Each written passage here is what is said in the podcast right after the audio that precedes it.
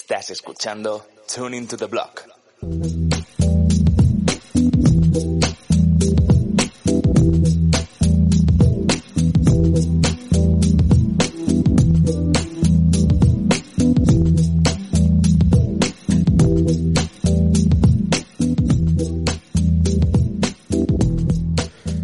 ¿Qué tal? Bienvenidos, bienvenidas a un episodio de Tuning to the Block en el que damos comienzo a una nueva etapa, más contenido, más estructura y en definitiva más riqueza para ti, que eres la persona por la que hacemos esto.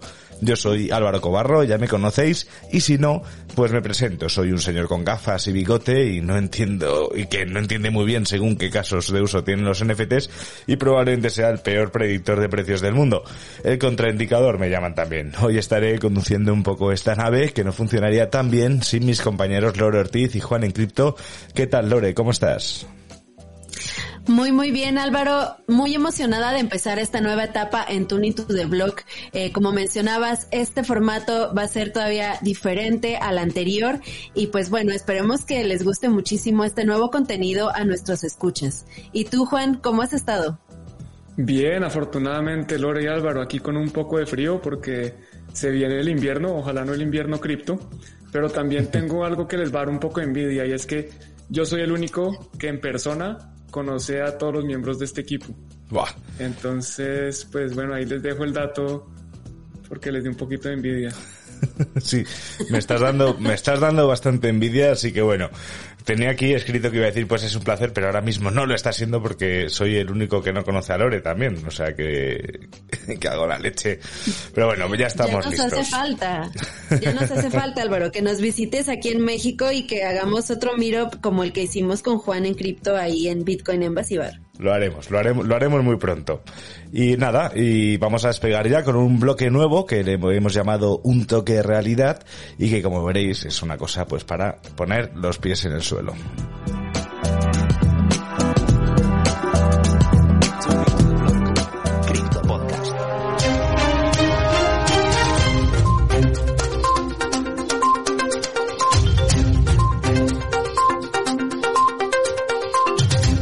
Ejecutivos cripto instan al Congreso de Estados Unidos a que considere una legislación adaptada a los activos digitales y Bitcoin.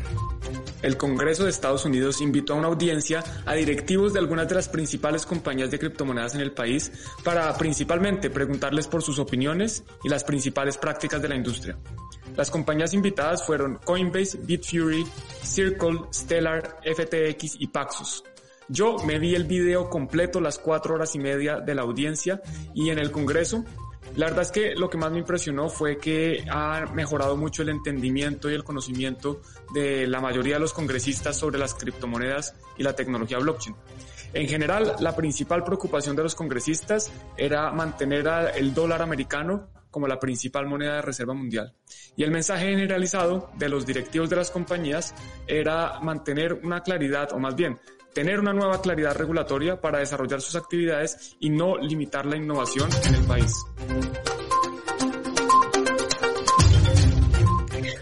Huobi, la comunidad de Shiba Inu, ayudará a Bitmart a superar el hackeo por 200 millones de dólares. El domingo, el exchange de la criptomonedas Bitmart fue víctima de un ataque a su monedero online Ethereum y de Binance Smart Chain. Como resultado, los hackers robaron más de 196 millones de dólares, aproximadamente unos eh, 100 millones de dólares a través de la red de Ethereum y alrededor de unos 96 millones a, a través de la de Binance. En respuesta, la comunidad de Shiba Inu también ha confirmado que ayudará al exchange de criptomonedas hackeado citando sus esfuerzos ya existentes en la revisión de las posibles amenazas de seguridad para Shiba Swap, un exchange descentralizado construido por la comunidad.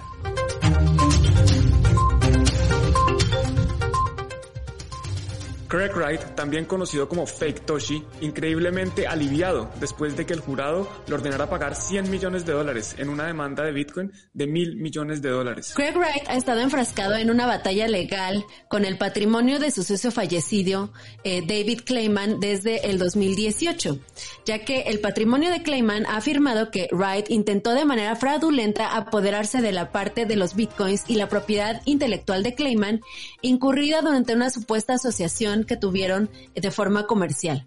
Eh, una de las empresas que, de la que formaban parte Clayman y Wright, eh, supuestamente es, eran los responsables de la creación de Bitcoin. Sin embargo, el jurado estipuló que no estaba formando parte Clayman de esta asociación cuando el fake Satoshi estaba ah, realizando la creación de Bitcoin.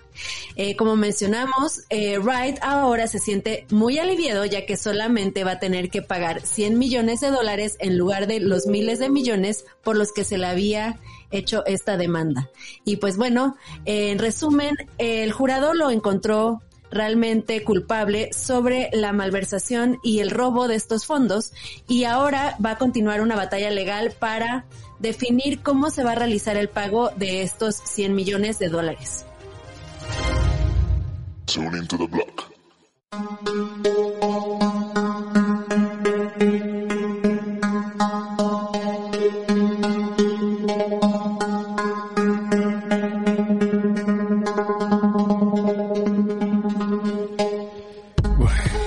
estamos ya otra vez después de este toque de realidad eh, en la parte de Tuning to Blog que más nos gusta que son esos debates. Eh, lo de las noticias, bueno, lo vamos a ir viendo, lo vamos a ir trabajando para eso, pues daros una pincelada de información para que contextualicéis un poco los episodios. ¿Qué os está pareciendo, Juan Lore? Hasta el momento me ha gustado, creo que vamos por buen camino. Obviamente hay cositas por mejorar y seguramente con el tiempo lo haremos mejor, pero creo que eh, lo importante es lo que piense la audiencia, ¿no? Esperamos que nos dejen sus comentarios a ver qué les ha parecido hasta el momento. A mí me encanta la contundencia de los intros y los finales que has preparado, Álvaro. La verdad es que te estás luciendo como productor de este programa. Me he equivocado con algún botón, pero bueno, es normal. es que tengo aquí, parezco aquí de la NASA con tanto botón. Pero bueno, realmente hoy yo creo que la, yo creo que lo que es la, la, el debate está claro. Está claro que estamos hablando de una cosa que suena así.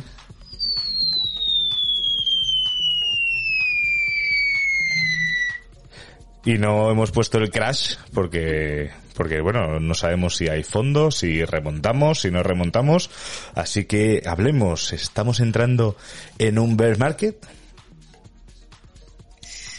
Híjole, eh, probablemente algunos lo estén viviendo de esta forma. Yo siento que las personas que tienen poco tiempo en el criptomercado, en Bitcoin, eh, están sufriendo un poco. Sin embargo, yo creo que nosotros tres, que ya llevamos un tiempito en esto, que hemos visto los movimientos y los ciclos de Bitcoin, no lo sentimos tal cual. Y además recordemos que a principios de este año, más bien a mediados de este año, se hicieron muchas predicciones basadas en análisis on-chain que determinaban que se va a llegar a más de 100 mil dólares. ¿Tú qué opinas, Juan?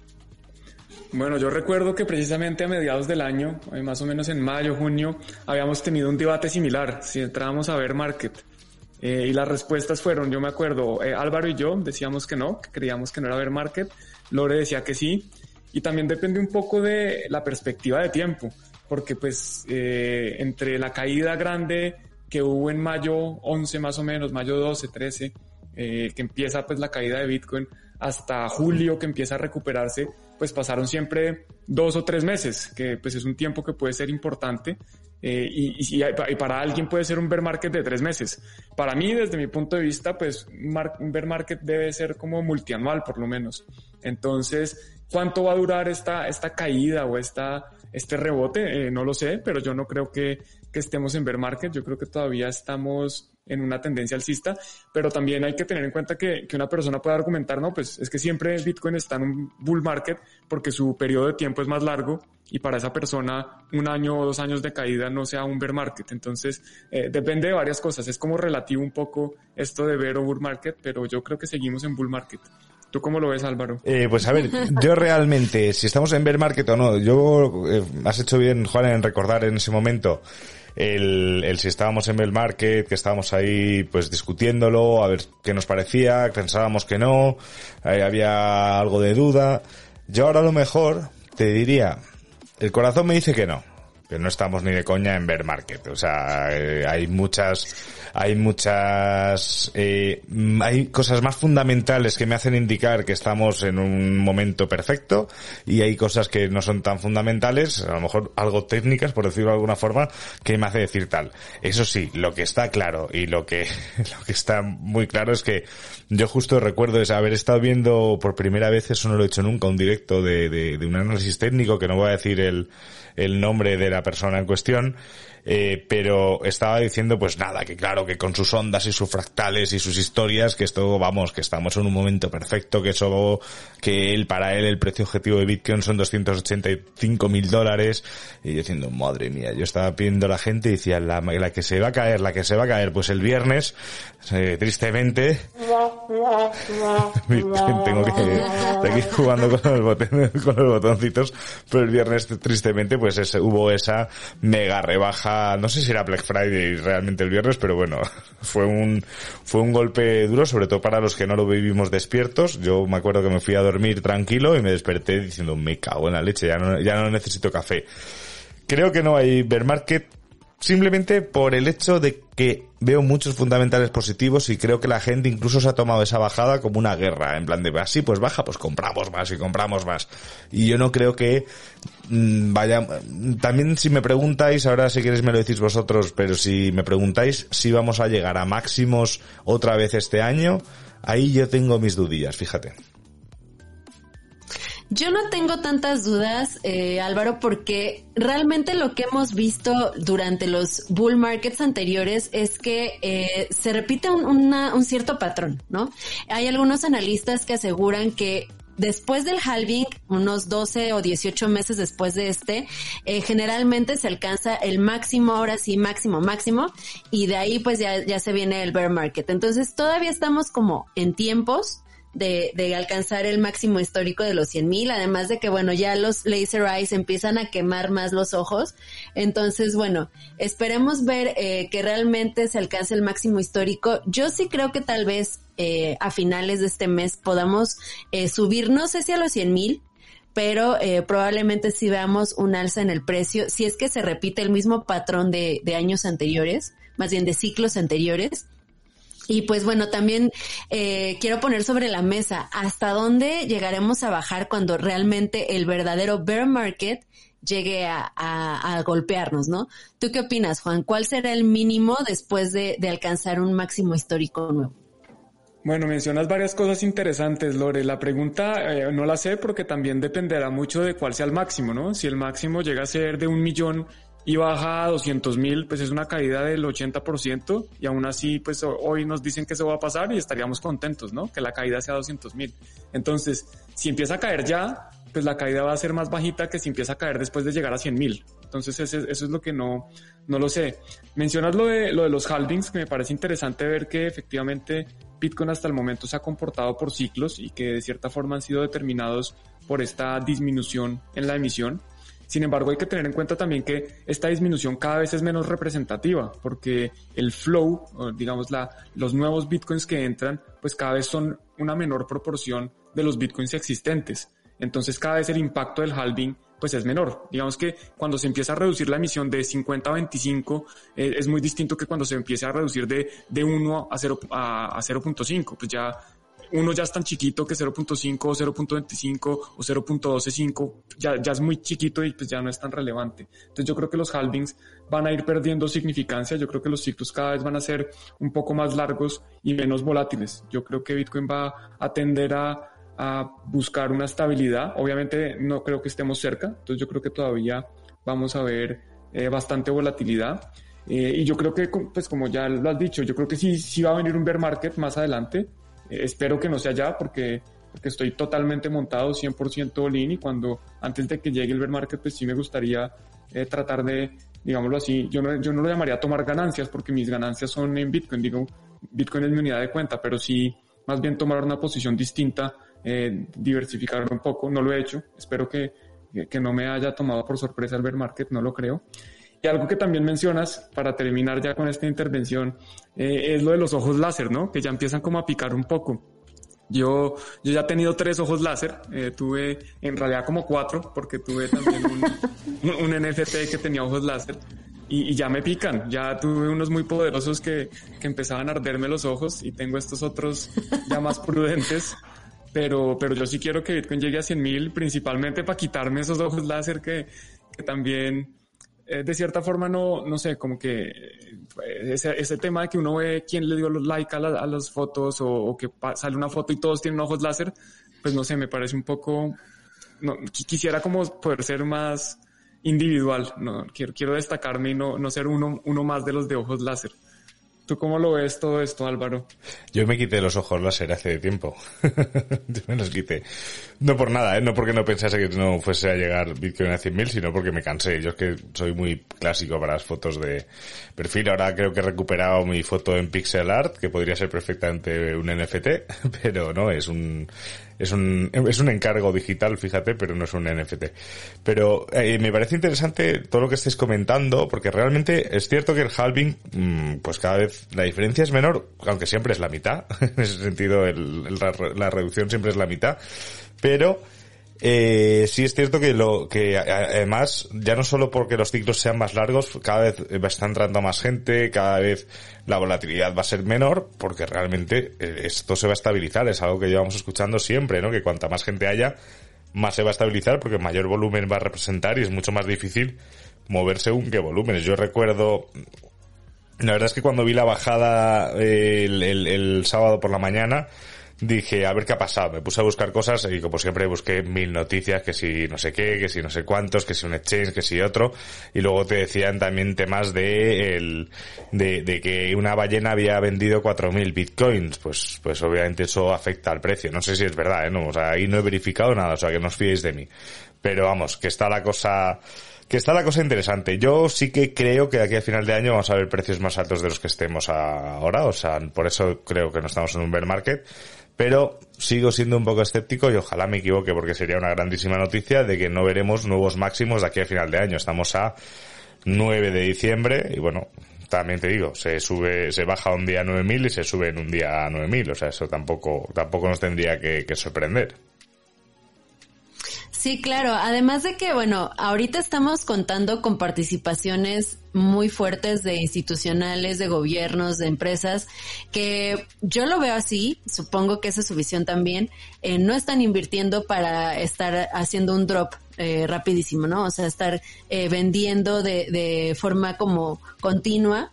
Entonces, eh, yo creo que estas inversiones tan grandes que se vieron durante este año, pues se van a sostener, lo cual nos está dando un piso y una base para, para poder continuar con un precio alcista, por lo menos de aquí a, a fin de año, principios del siguiente.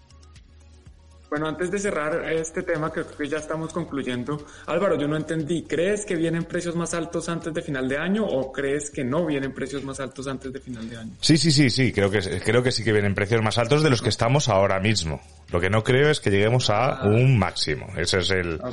eso, eso es, esa es la que, la que yo creo que no va a ser del todo así, que ojalá, porque eso significaría que yo me equivoco, pero bueno, vamos a, vamos a avanzar porque si no nos convertimos en el típico podcast de precio y nosotros no somos eso. Tune into the block. Crypto Podcast.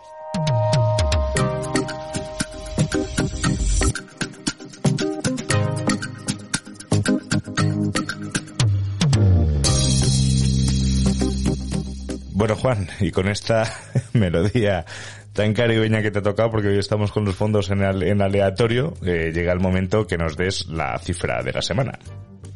Perfecto, pues la cifra de esta semana es 95%. Realmente esta no debería ser la cifra de la semana, más bien debería ser la cifra de los últimos dos años, porque en estos dos últimos años, entre octubre de 2019 y octubre del presente año 2021, la base monetaria de Estados Unidos creció un 95%. ¿Qué significa esto? Bueno, pues esto significa que el total de dólares en la economía, el total de dólares en circulación y que los bancos comerciales han depositado en la Reserva Federal, que la Reserva Federal es el Banco Central de Estados Unidos, se ha prácticamente duplicado en tan solo dos años. O sea, la inflación, medida como la cantidad de dinero que ha ingresado a la economía, se ha duplicado en dos años. Y lo más grave de esto es que ya empezamos a ver consecuencias. Eh, por ejemplo, los principales activos financieros están subiendo de precio, las acciones, los bonos, incluso los bienes raíces están subiendo de precio de una forma impresionante y la inflación está disparada.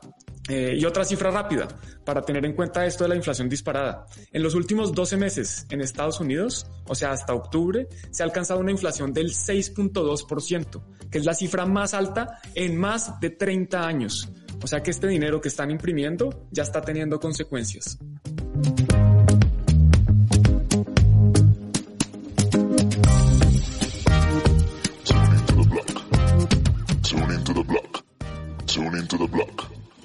Ay, que no me dio tiempo a darle al botón.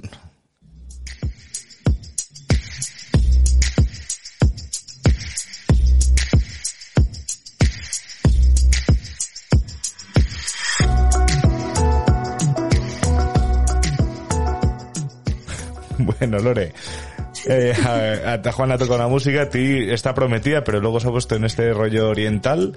Eh, pero bueno, estamos poniendo la música hoy en el aleatorio porque estamos con nuevo equipo técnico que soy yo ahora mismo, para que te des una idea, lo que tengo. En un lado, la Rodecaster Pro, en otro, el portátil y enfrente el PC. Me estoy volviendo Multitask. loco. Multitask.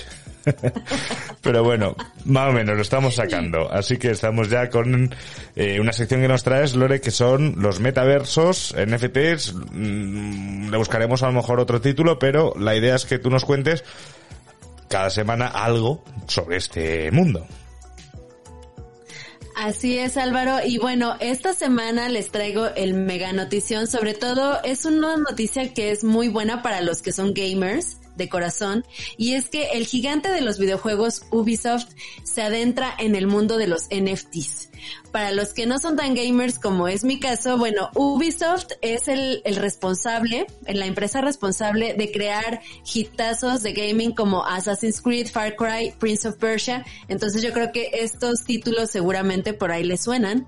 Y bueno, esta compañía acaba de anunciar el 7 de diciembre que va a lanzar una plataforma llamada Ubisoft Quartz, en la cual va a empezar a distribuir diferentes NFTs llamados Digits. Y bueno, eh, esta incursión nueva va a realizarla a través del videojuego Tom Clancy's Ghost Recon Breakpoint, así de largo como suena, y los jugadores van a poder adquirir a través de Ubisoft Connect para PC una serie de assets del videojuego con ediciones limitadas y con la finalidad eh, puramente cosmética, es decir, eh, van a ser skins, van a ser armas, van a ser cosas que ya se coleccionaban en los videojuegos, pero ahora en forma de NFTs.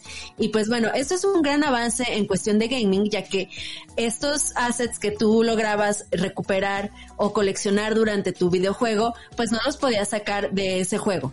Entonces Ubisoft está mirando más allá de un videojuego cerrado en una consola y quiere permitir incluso la interoperabilidad entre videojuegos. Es decir, eh, su visión es poder tomar un asset, uno de estos digits que vas a coleccionar y poder pasarlo a otro videojuego. Entonces eso va a ser increíble poder ver esta interacción entre videojuegos. Y también, bueno, esta nueva plataforma que están lanzando, la están lanzando sobre Tesos, ya que ellos están preocupados por la emisión de huella de carbono. Y bueno, Tesos, como algunos sabrán, eh, en algunos análisis que se han realizado de esta blockchain, supuestamente la blockchain total de Tesos equivale a la huella energética media de 17 ciudadanos del mundo. Es decir, esta es una eh, blockchain totalmente eco-friendly y la van a lanzar entonces eh, a partir del día 9 de diciembre, es decir, hoy, eh, que estamos grabando el podcast a las 17, a las 19 horas España. Entonces todos los que estén interesados en adquirir estos assets, pues pónganse muy listos, ya que las emisiones van a estar dadas el día 9, 12 y 15 de diciembre. Y pues bueno, estamos viendo un cambio no solamente en el mundo eh, de la economía, no solamente en el mundo de la política, sino también en el mundo de los videojuegos.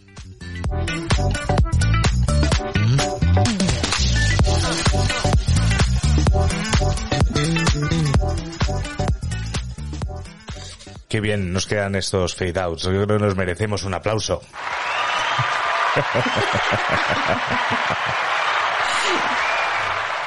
El podcast Tuning the Blog, el primer cripto podcast con público virtual. Eso es, mira, podríamos hacer algo así en Decentral. Podríamos eh, abrirnos una oficina, ¿no? Y, y ponernos nuestros avatars haciendo el programa en directo. Oye, es una idea que sale por ahí y, bueno, wow. mierda. Me encanta, me encanta la idea. La hemos dicho en voz alta. Se nos van a adelantar, Lore.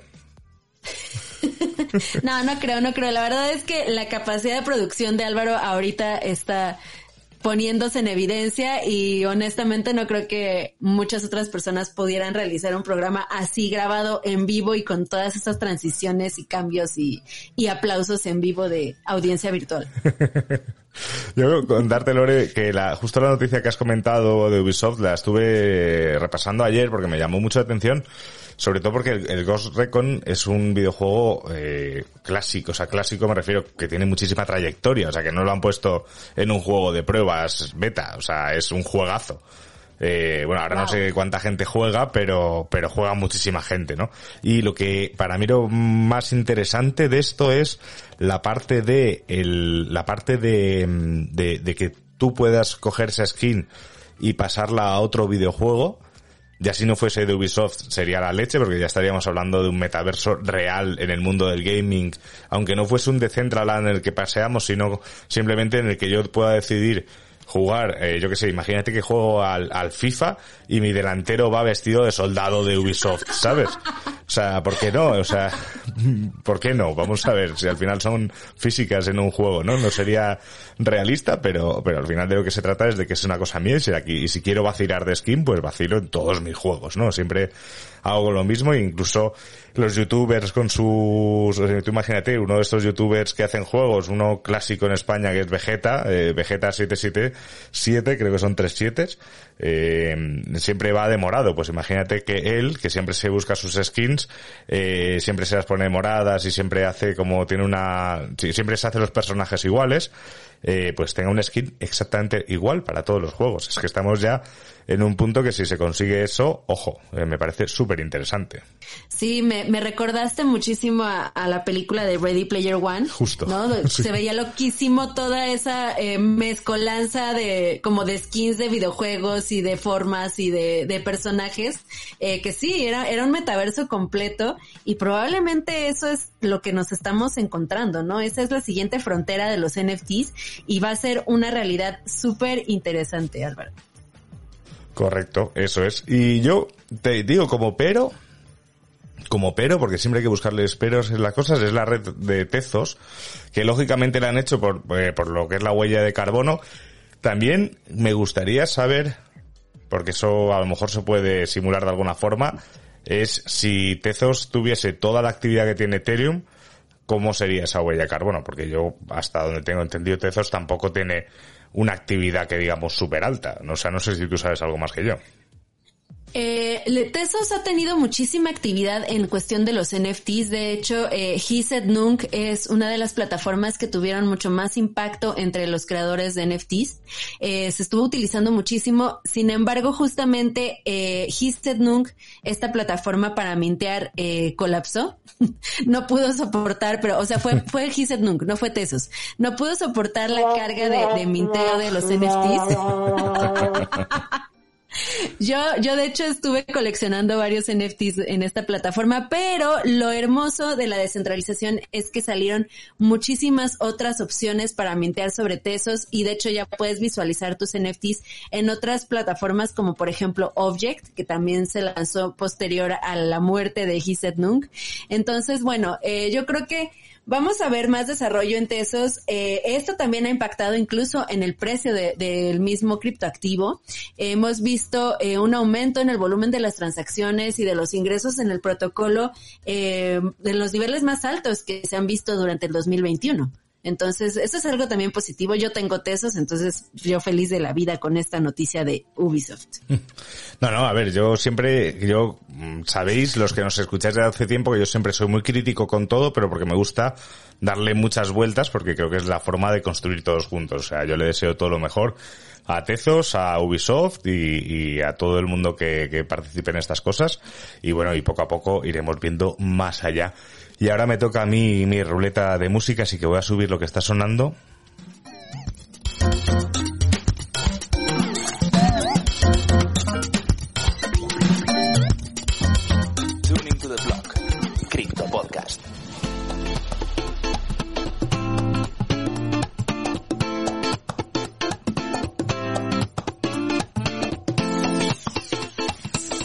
Y llegamos a mi sección que sí, la verdad es que tengo un poco música de tutorial cutre de YouTube, así que me va bien un poco para la sección. Y nada, yo voy a recuperar el diccionario cripto. Esta es una nueva temporada. Vamos a empezar por la A. Eh, le daremos más forma a todo esto. Eh, y aquí voy a hacer dos conceptos. Análisis fundamental y análisis técnico. Rápidamente. Análisis fundamental. Metodología de estudio de activos financieros que busca descubrir el valor fundamental de un activo, es decir, el valor que debería tener según sus propiedades intrínsecas, independientemente del comportamiento de su precio en un momento específico que me hago. Análisis técnico, estudio del comportamiento y evolución, y evolución histórica del mercado que utiliza indicadores y gráficas para predecir futuras tendencias de precio a partir de sus movimientos pasados. Es decir, para que nos entendamos, el análisis fundamental nos estamos moviendo con contexto, con noticias, con sociología, con filosofía, con, con, con, o sea, con todo lo que rodea la vida real de un activo, ya sea una empresa o en este caso Bitcoin o Tezos, como hemos comentado, o lo que sea.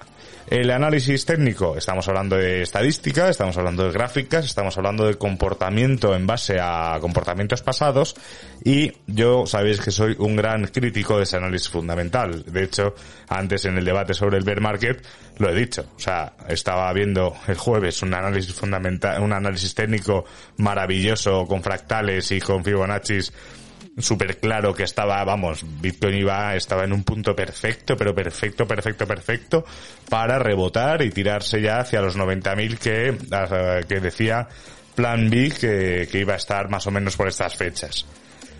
¿Qué ha pasado? Pues que al día siguiente, eh, de repente, eh, algo fundamental, yo no sé muy bien por qué, te baja el, precio, eh, pues eso, 10.000 dólares. Así que, sinceramente, yo soy, soy de la idea que en este mundo el análisis técnico te puede ayudar en un momento lateral, puede ser, pero que los fundamentales son lo más importante.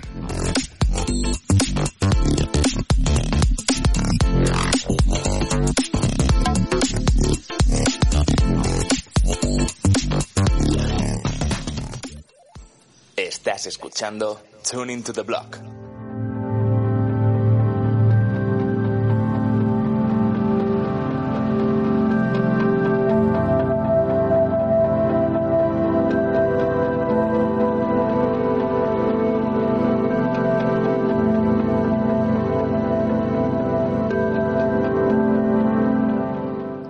Estaba esperando el, el bit, pero no parece que llega el bit. Ya estáis viendo que los fondos están en modo, ale- me parece divertido, Lore, que estén en modo aleatorio, que nunca sepamos qué nos puede tocar.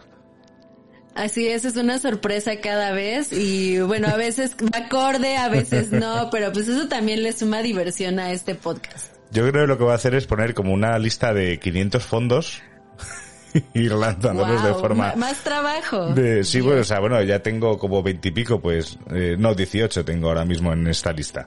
Pues simplemente meter 420 más, 480 más y... y Una y- cosa de nada. De nada, nah, si estos son, hay bancos de fondos por ahí, lo, pongo lo que sea.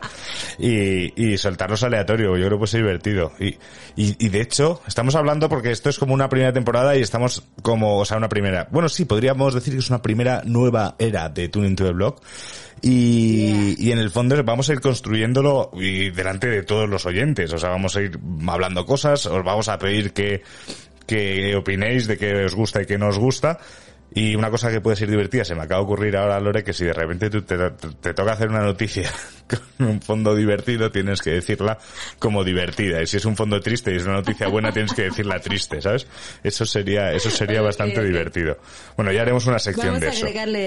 Podemos hacer un- una sección que sea eh, noticias descontextualizadas, ¿sabes? Y sería una, una cosa, una cosa así.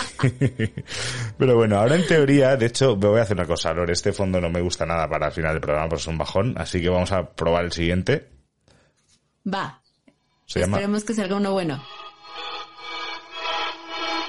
Ok, suena, suena más alegre. Suena más alegre.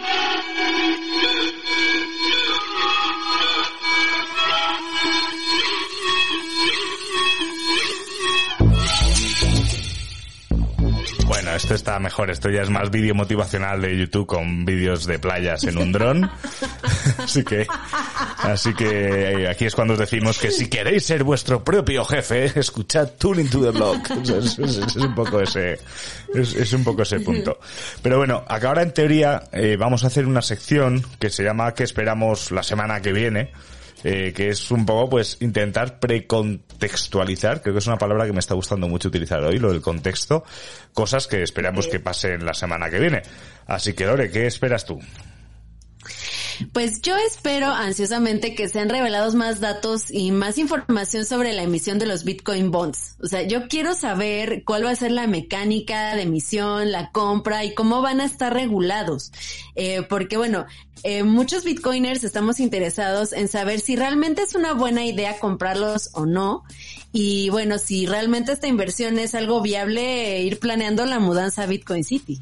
¿Tú qué crees, Álvaro? ¿Tú, ¿Tú qué opinas sobre Bitcoin City? ¿Te latería vivir ahí o no? Eh, yo creo que ya lo he dicho muchas veces, creo que Bukele tiene que mejorar muchas cosas en su país antes de que yo piense mudarme ahí solo porque puedo utilizar Bitcoin. así, así, es. creo que El Salvador tiene muchos problemas, eh, aparte de que sea un país maravilloso y una gente maravillosa, y creo que, que es muy importante centrarse en solucionar la vida a esa gente, que Bitcoin puede ser una ayuda, eso estoy 100% seguro, y creo que es increíble lo que se está consiguiendo en El Salvador. Vosotros habéis estado y lo habéis mencionado mil veces en vuestros canales respectivos y, creo que bueno, que o sea, Bitcoin City será un sitio digno de visitar, pero por lo menos yo de momento no me mudo por ahí. Muy bien, ¿y, tú qué esperas de la semana, Álvaro? Pues bueno, yo por un lado, por un lado espero que Bitcoin no se vaya a la verga. Los es, es una de es una de la mayoría de una es una droga lo de los motoncitos pero bueno y por otro lado ya hablando un poco más serio eh, yo lo que estoy viendo que me parece súper guay es que grandes youtubers a nivel España y seguramente esté pasando en Latinoamérica aunque yo no los no los sigo tanto eh, grandes youtubers me refiero a youtubers mainstream no o sea no a ti Lore ni a Juan ni a ninguno de los que esté haciendo normalmente contenido de criptomonedas sino a gente que lleva años en YouTube gente con millones de de suscriptores en YouTube y que cada directo que hacen en Twitch tienen cientos de miles de visitas o miles, que ya se ve que son muchas, que en Twitch es muy difícil ganar visitas si no tienes nombre. Veo que se están introduciendo a generar contenido sobre criptomonedas, sobre mm, bueno, sobre Bitcoin un poquito, sobre criptomonedas mucho, sobre NFT, sobre metaversos. Y eso es algo maravilloso. Yo espero que la semana que viene eso siga igual, pero que le metan una dosis de realidad y responsabilidad, porque no es lo mismo que yo la lié en el canal de YouTube de Bitcoin, que hay unos 900 subs, gracias a todos los que os suscribís sin estar publicando contenido. Es una maravilla ver que, sacamos rédito de, de, contenido previo. Pero claro, si yo tengo un canal de 18 millones y digo una cosa que no es así o publicito algo que podría ser una scam, eh, que no sé si se ha dado aún, ya te digo, o sea, no estoy acusando a nadie, de nadie, pero hay que ir con muchísimo ojo y creo que es muy importante que esta gente, y de aquí eh, yo personalmente me ofrezco a ayudarles en lo que sea sin necesidad de tener ni pagos, ni exposición en sus canales, ni nada de nada. O sea, tomándome un café. Es decir, o sea, no quiero nada a cambio, pero prefiero perder tiempo en explicar según qué cosas a gente que puede hacer mucho daño al ecosistema que ver cómo lo hacen. Entonces yo eso es lo que espero, que, que se siga produciendo esto y que haya un poquito pues más de responsabilidad. No sé qué opinas, Lore. Sí, eh, yo también estoy viendo mucho este tipo de movimientos que mencionas, Álvaro, acá en canales de YouTube en, Latinoamérica y en México. De hecho, eh, Rayito, que es uno de los influencers youtubers también de los más populares aquí en, en México, él es mexicano, eh, también empezó a sacar algo de contenido sobre Bitcoin desde hace algún un tiempo y de hecho me invitó, eh, lo cual, bueno, me, me dio mucho gusto porque justamente eh, creo que está intentando buscar gente que que sepa el tema y que lo oriente. Eh, después de, de, la grabación con él estuve platicando un buen rato y le estuve dando algunos consejos también, estuve eh, informándolo sobre otras personas en el criptoespacio porque bueno, nosotros dentro del criptoespacio ya nos conocemos todos, ¿no? prácticamente todo mundo sabemos quién es quién, pero la gente que viene del exterior no, o sea, muchas veces está un poco perdida y eso también incluye a, los youtubers que tienen millones de seguidores, ¿no? Entonces, eh, como mencionas, yo creo que eh, si se nos acercan a, las personas que estamos ya inmersas en Bitcoin desde hace tiempo, eh, sin duda alguna les vamos a apoyar, les vamos a ayudar, porque nuestra misión es ayudar a, toda la comunidad en general, sean youtubers de millones de seguidores o sean personas que apenas empiecen en, el en el criptoespacio y que son personas comunes con sueldo y con trabajos normales y regulares. Eso es, hay que hacer las cosas con responsabilidad y aquí pues lo intentamos por lo menos. Nos equivocaremos alguna vez también, ¿eh? Eso, eso sí. Pero bueno, sí. estamos ya casi en los 45 minutos de programa, una, una cosa que tenía que durar 25, así que bueno, no es que cuando te lo pasas bien, pues el tiempo, el tiempo va, el tiempo va, pues eso, pues va, va volando. Volando. Así que yo creo que vamos a empezar con, con la despedida y deciros que muchas gracias por escucharnos y no olvidéis suscribiros y compartir Tuning to Blog con, con vuestros círculos. Así es, Álvaro. Y también, como siempre menciono, para nosotros en Tunito de Blog la comunidad es lo más importante y por eso nos interesa mucho saber sus opiniones. ¿Qué les pareció este nuevo formato? ¿Les gustó? ¿No les gustó? Eh, ¿Quieren que Álvaro le baje a, sus efectos de, de, bombas y de, de risas y de guau, guau, guau?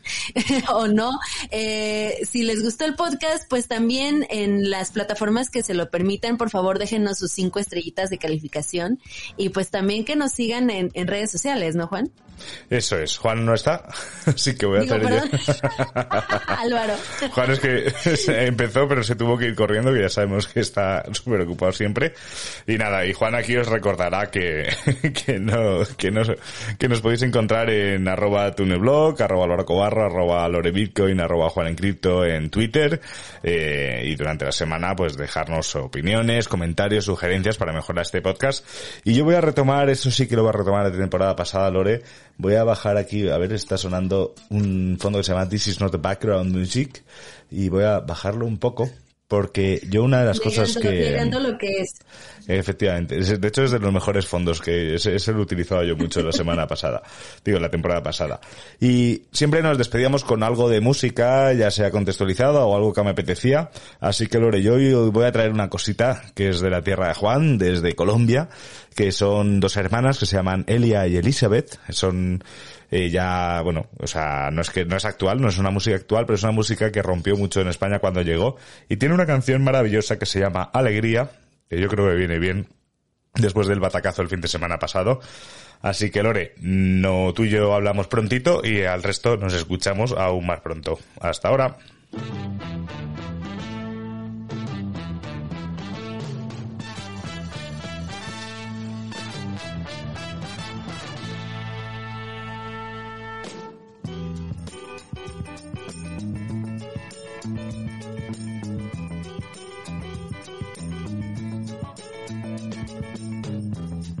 Tarde bala negra, bala negra soledad, con batea en la cabeza, va vendiendo rica fruta, con su dulce de alegría, va vendiendo rico bollo pregonando, pregonando. Alegría, alegría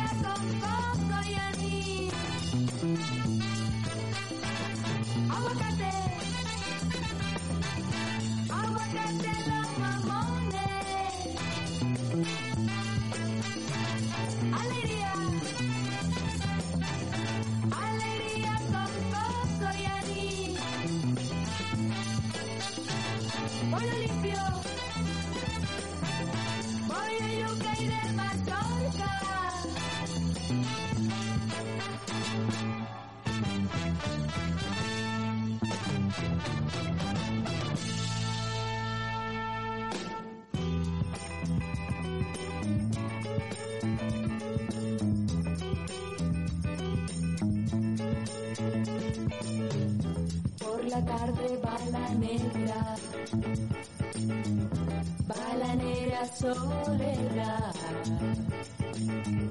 Con batea en la cabeza, va vendiendo rica fruta. Con su dulce de alegría, va vendiendo rico pollo. Pregonando, pregonando alegría, alegría con todo.